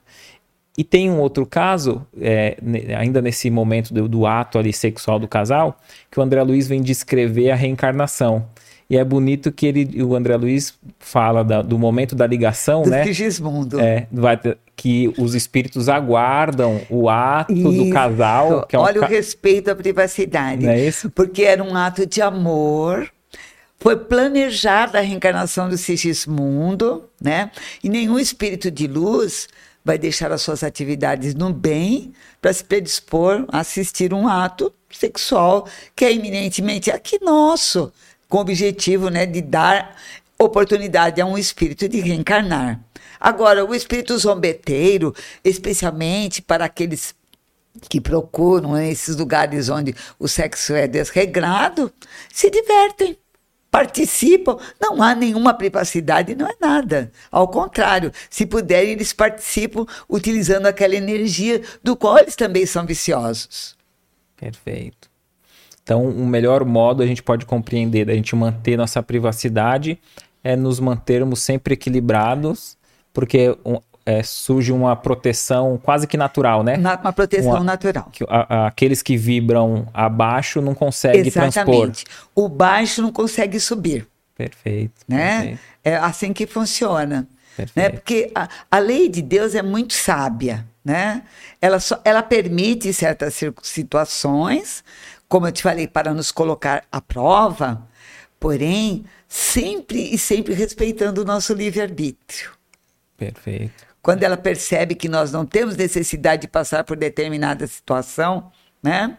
Então, por exemplo, o sexo é pecado? Não. O sexo é errado? Não.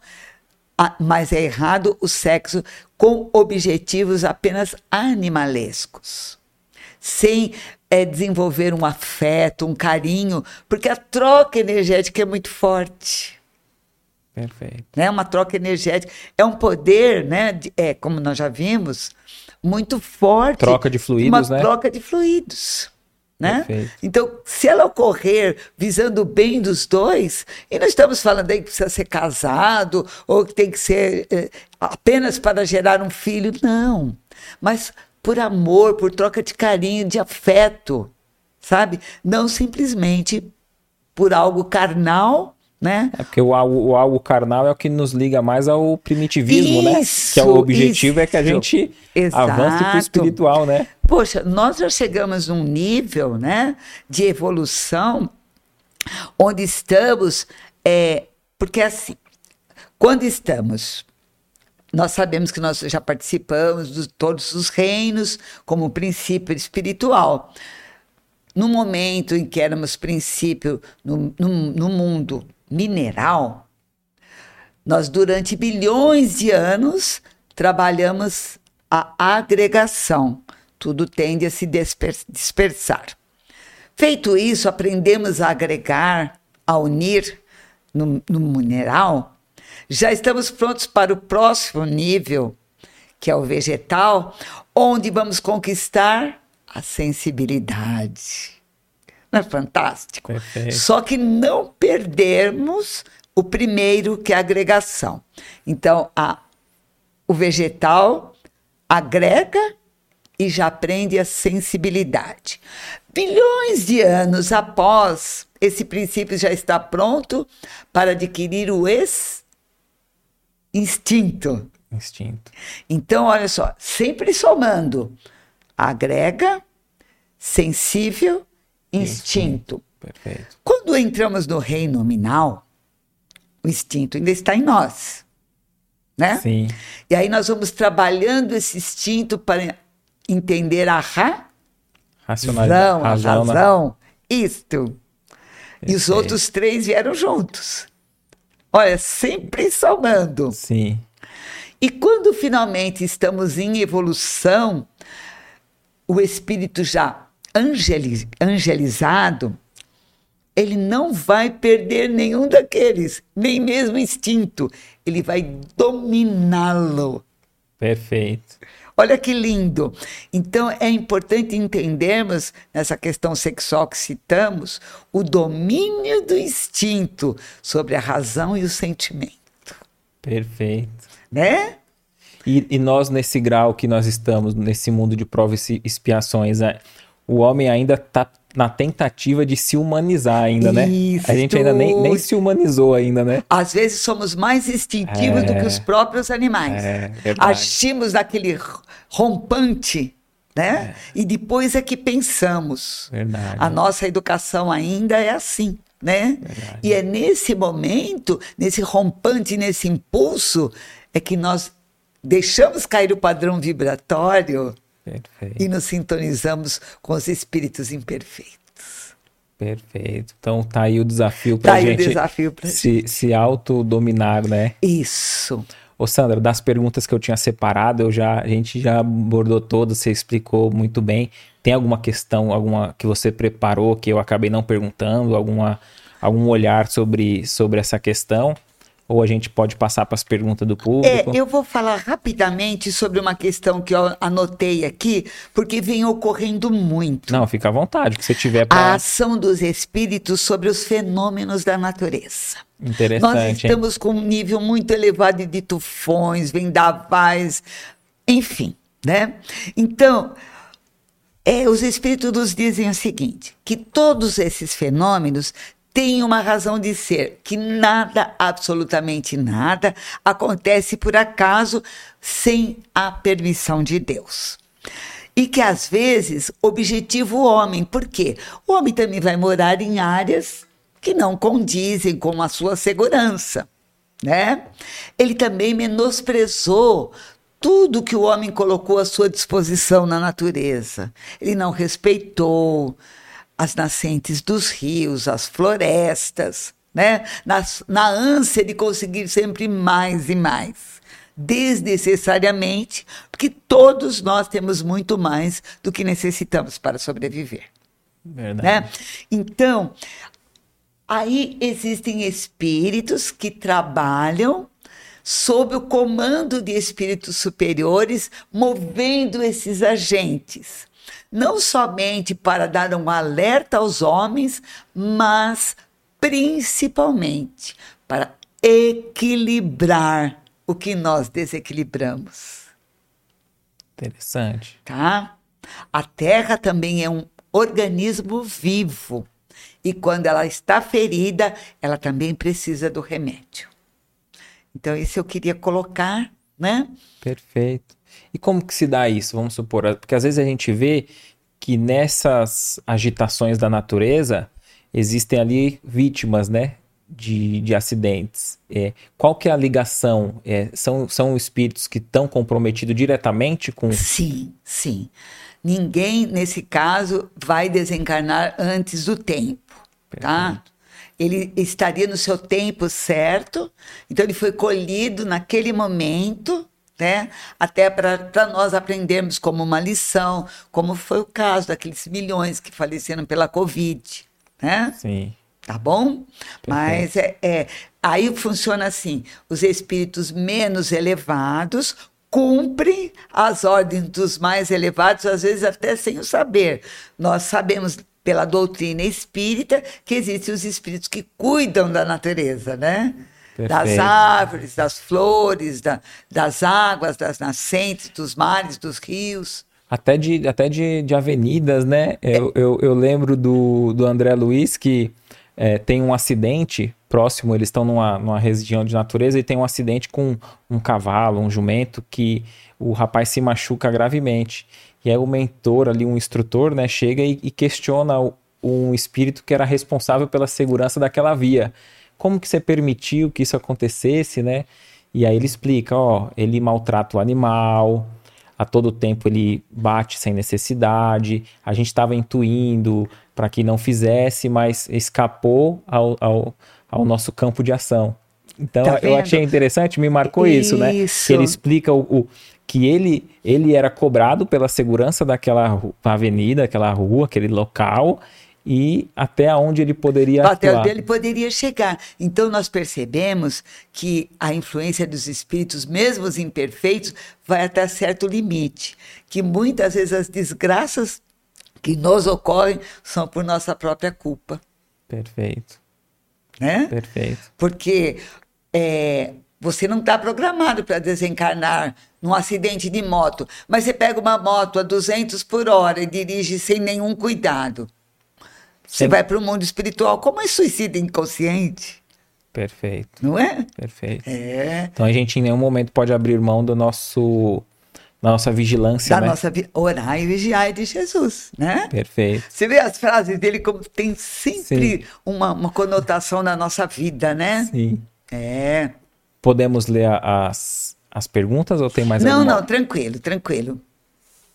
A gente já agradece desde já né, a, a, participação de cada um de vocês. Se tiver alguma outra questão que se lembrar, pode, pode nos, nos falar, viu, Sandra? Vamos ver aqui. Um, dois, três, quatro. Vamos ver se a gente consegue atender todas as questões. Uh,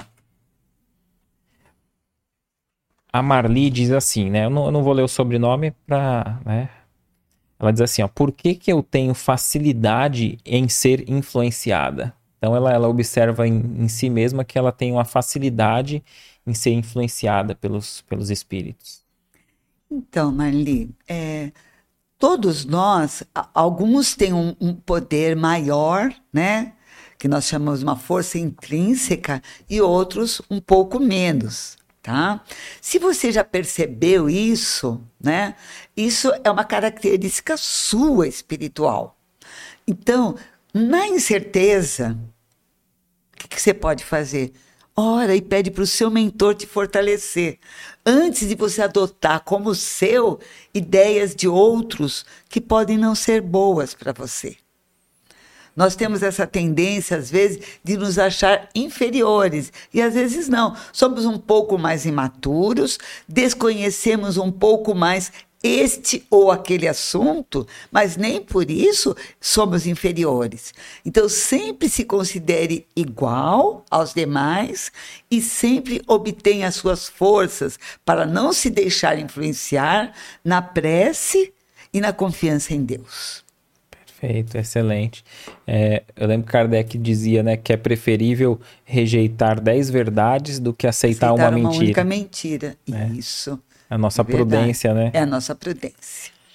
Vamos aqui caminhando, agradecendo a cada um que tem participado. Uh,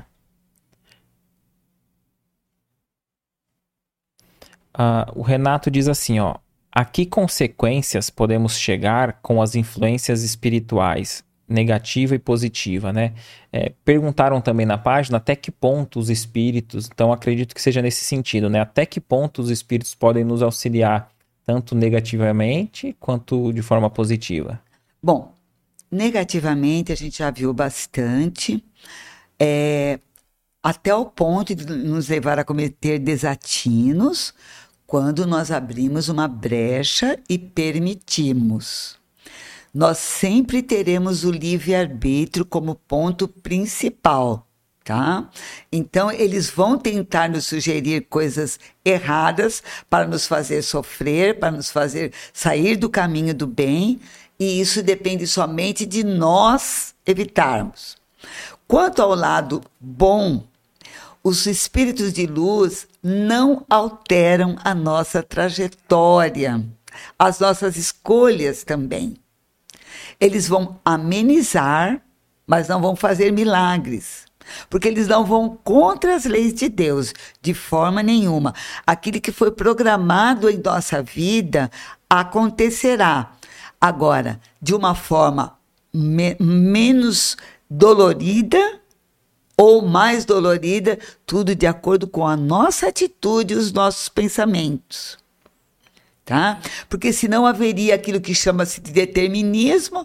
Eu vou sentar e vou falar assim: eu não vou fazer nada na minha vida porque veio a, a minha programação reencarnatória assim, assim, assim. Isso não existe. Ela é uma estrada que nós vamos palmilhando devagarinho. Ó, vou citar um exemplo bem simples. Eu tenho que ir para São Paulo. Eu estou aqui em Praia Grande, na Baixada Santista. Eu tenho três escolhas. Eu posso ir pela Anchieta, eu posso ir pela Imigrantes ou eu posso complicar o meu caminho. Eu vou até Peruíbe e pego a Regis Bittencourt, onde eu tenho que subir uma serra e vai me complicar, eu vou demorar o dobro do tempo. A escolha é minha. Perfeito.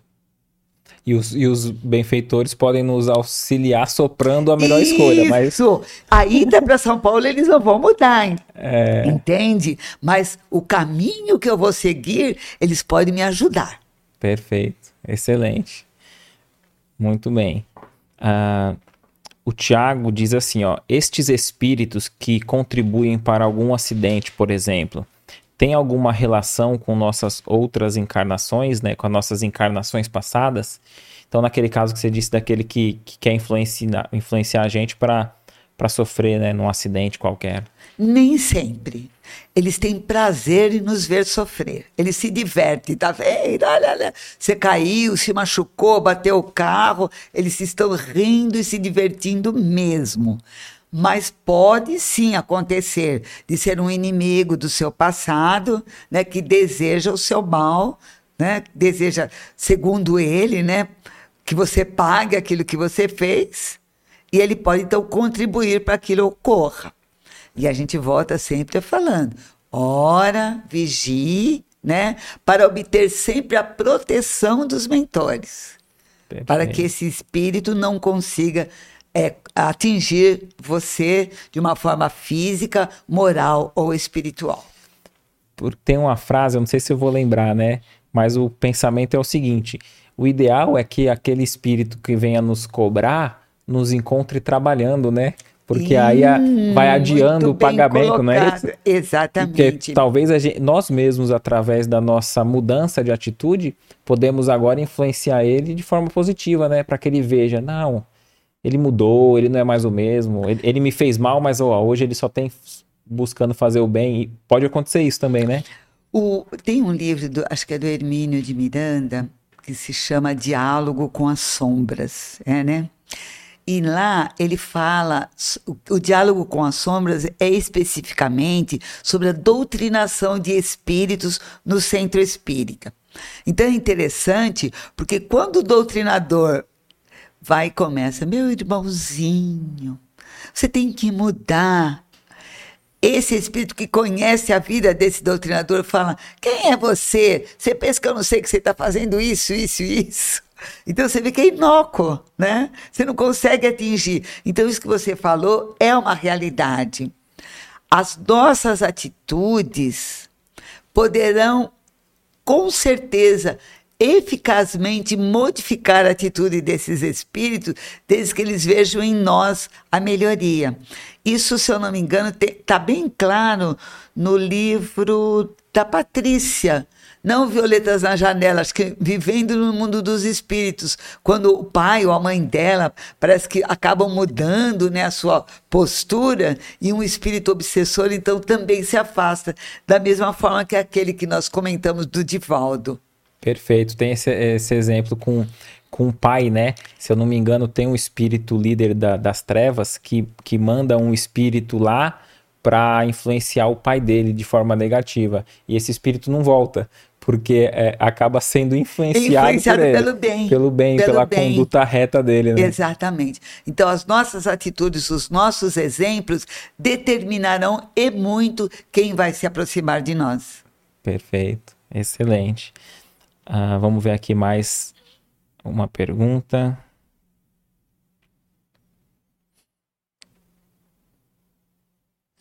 Ó, quando, quando você estava falando sobre o espírito familiar, né? Aquele nosso ente querido que desencarnou e está em condições de nos auxiliar, né? No, no, nosso meio. Aí nesse momento foi que a Gilcele fez a pergunta: quanto tempo o espírito do desencarnado fica na casa da família? Olha, se o espírito é desprendido dos bens materiais e tem um certo nível de evolução, ele vai imediatamente embora logo após o desencarne, porque todos os espíritos fazem jus a uma equipe que vem ajudá-los né, nesse desligamento. Agora, quando o espírito está preocupado com a herança que ele deixou, com a família, com N coisas que são pertinentes à terra, ele pode ficar por muito tempo. E aí ele precisará do auxílio, né? É, de, das orações da família, porque eles, eles é, como é que chama? Eles recebem com muito carinho, com muita é, propriedade, não, mas é, eles precisam das nossas orações. Para que eles possam ajudar, a serem ajudados. É, inclusive, é mencionado é, na literatura espírita que aqueles que estão mesmo num umbral mais pesado, quando alguém da família lembra deles e faz uma oração, vem como que um bálsamo atenuando os seus males. Tá? É.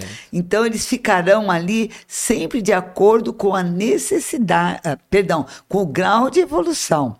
Nesse caso, quando eles vêm somente para auxiliar, eles ficarão o tempo que lhes é permitido pelo aquele que está superior e, e coordenando o trabalho, e esse tempo pode ser horas, meses ou não se sabe, não, mas não há um tempo fixo. Perfeito. Ô Sandra, levando em consideração essa sua explicação, é, a gente pode considerar que não é, é aconselhável fazer uma oração chamando esse familiar que desencarnou é, para que ele venha ajudar a gente nas nossas questões, porque a gente não vai saber em que, que condição ele está, né? Eu penso, né? Me corrija se eu estiver errado, que quando a gente ora para Deus, para Jesus, para o nosso mentor, automaticamente ele estando numa condição de nos ajudar, ele venha.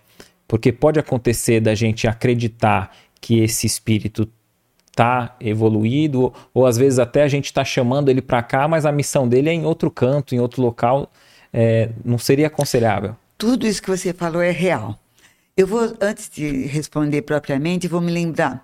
É, antigamente, costumava-se colocar uma cruzinha na estrada, principalmente quando uma criança morria. Sim. Aí falava era uma santinha, um anjinho que foi para o céu.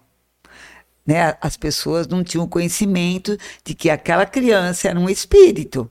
Sim. Né? Então, alguns considerados santos, né? Também, que tiveram muitos problemas enquanto encarnados, eram chamados e deram depoimentos espirituais dizendo que não tinham condição de ajudar, porque estavam mais precisando serem ajudados. Então, o nosso familiar, que pode ter sido bom para nós porque nos amava, talvez ainda não tenha a condição de nos ajudar num determinado problema que pode ser grande demais para ele. Perfeito. Tá? Então, como você falou, é aconselhável pedir a um espírito guia, um espírito protetor que não importa o nome, ou ao mestre Jesus, que ele então mandará, né, um espírito que possa realmente ter condição de nos ajudar, desde que nós tenhamos o mérito, é claro, tá? Então, é, o familiar pode ter sido bom porque nos amou, mas no contexto, ele ainda tem muito que aprender e ele ainda não tem condições, ele está se ajudando. Perfeito, excelente. Vamos ver se a gente consegue aqui é, responder todas as perguntas, ou as principais, né? Lógico sempre tem alguma ou outra que uh, a gente não consegue, né? É, é bastante questões. A Priscila diz assim: ó, sou de São Paulo e gostaria de saber o que posso fazer no dia a dia para me sintonizar com boas energias e ter mais consciência sobre a minha missão na Terra. Priscila? É isso. Priscila, olha, na realidade, muitos de nós não têm muita consciência da nossa missão, tá? Então, essa missão às vezes a gente pensa, ah, eu gostaria de mudar, construir um, uma creche, enfim, a gente quer uma coisa grandiosa. Preste atenção no caminho que a vida está te levando. Normalmente, esse caminho é aquele que você recebeu por missão. Não force nada, porque Deus sabe até onde você será capaz de fazer esta ou aquela, né, modificação no panorama que te cerca. Não se importe se for uma coisa pequenina, porque aos olhos de Deus não será. Às vezes a nossa missão é simplesmente fazer as pazes com alguém que convive conosco. Às vezes é falar orientar pessoas, às vezes é aprender a ouvir. Não importa, a vida te leva de uma forma ou de outra aquilo que é a tua missão. Preste atenção e peça ao mentor que te ajude, que com certeza você descobrirá. E para você se manter nesta sintonia, os conselhos que os bons espíritos nos dão é o seguinte: logo pela manhã, acorde e agradeça. Gratidão é uma das formas melhores que temos para nos ligar com Deus. Gratidão porque nós abrimos os olhos naquele dia, enxergamos o céu, enxergamos as plantas, enxergamos a vida, temos uma cama, temos um café da manhã, quanta coisa, temos um corpo que pode nos ser tão saudável como desejaríamos, mas que nos permite ir aqui e ali, ouvidos, olhos, braços. Gratidão, minha amiga, sempre. E nesta prece de gratidão da manhã, você já está se ligando com Deus. E certamente o seu dia será melhor. Procure não discutir, logo cedo com um familiar que convive com você, porque isso já atrairá energias negativas que farão com que o seu dia fique mais desequilibrado. Perfeito, excelente. Vamos vendo aqui se tem mais alguma questão para concluir. Ó, tem uma última pergunta. É, a Yolanda diz assim: os espíritos estão sempre nos inspirando nas nossas atitudes? Né? Então, to sim, todas as nossas atitudes são inspiradas? Sim, sim, eles estão nos inspirando sempre. Há um, um intercâmbio constante, mas nós somente captamos aquilo que nós buscarmos através da nossa mente, das nossas próprias vibrações. Muitas vezes nós temos ideias que parecem se confrontar em nossa mente, como está aí no livro dos Espíritos. Uma delas é nossa e uma delas não é. Ah, mas eu não consigo saber qual é a minha. Não importa saber. Importa escolher a que for melhor para você e para os demais. Perfeito. Excelente. É, o que vence é a melhor ideia, né? É, que pensa sempre a melhor, né? Independente de quem, quem, seja o autor, né? O dono. Exatamente. Excelente, Sandra. É, eu queria agradecer, né, a, mais uma vez a sua participação. É, a gente não vê a hora passar no, no, no bate-papo, é, é tão, gostoso, tão gratificante, gostoso. né? Eu agradeço a cada um de vocês que comentaram, participaram. O, o da Leida é na semana que vem já? É. Então, na, na, na, próxima quarta a gente não vai estar ao vivo. A gente, o episódio da semana que vem vai ser na sexta-feira às duas horas. É, vai vir aqui a Leida, que foi auxiliar, esteve próximo do, do Zé de Arigó. Ai. E aí ela, ela vai estar tá vindo e participando aqui do podcast, falando sobre as cirurgias espirituais, como que era o hum, trabalho, né? Que ela, ela que a, a, passava as receitas e tá, conviveu próximo com Nossa, ele, né? Então vai, a fundo, vai ter um bate-papo bem interessante. Então na próxima semana vai ser na sexta-feira, na sexta-feira às duas, para quem quiser acompanhar ao vivo. É, a gente sempre envia o link no grupo do WhatsApp nosso, e a gente sempre posta no history, no, nos status, o, o link para você participar do grupo. O grupo lá não, não tem interação, né? Só para publicar, porque às vezes tem casos excepcionais que muda assim o, a data, o dia, então você, pode acompanhar ao vivo. E Sandra, nossa gratidão, eu queria deixar os minutinhos finais aí para você é, encerrar aí da, da maneira que você quiser esse, esse podcast. Primeiramente, eu quero agradecer a você né, pelo convite, a todos esses que participaram com suas perguntas. Peço desculpas é, pela minha imperfeição ainda, né? Em, talvez não ter respondido como vocês desejariam. Eu procurei ser fiel a Kardec e a Jesus, né? E eu espero que tenha acrescentado alguma coisa à vida de todos vocês. E eu gostaria de terminar com um trechinho do livro do Emmanuel, onde os espíritos colocam o seguinte: o livro do Emmanuel, chamado Emmanuel, né?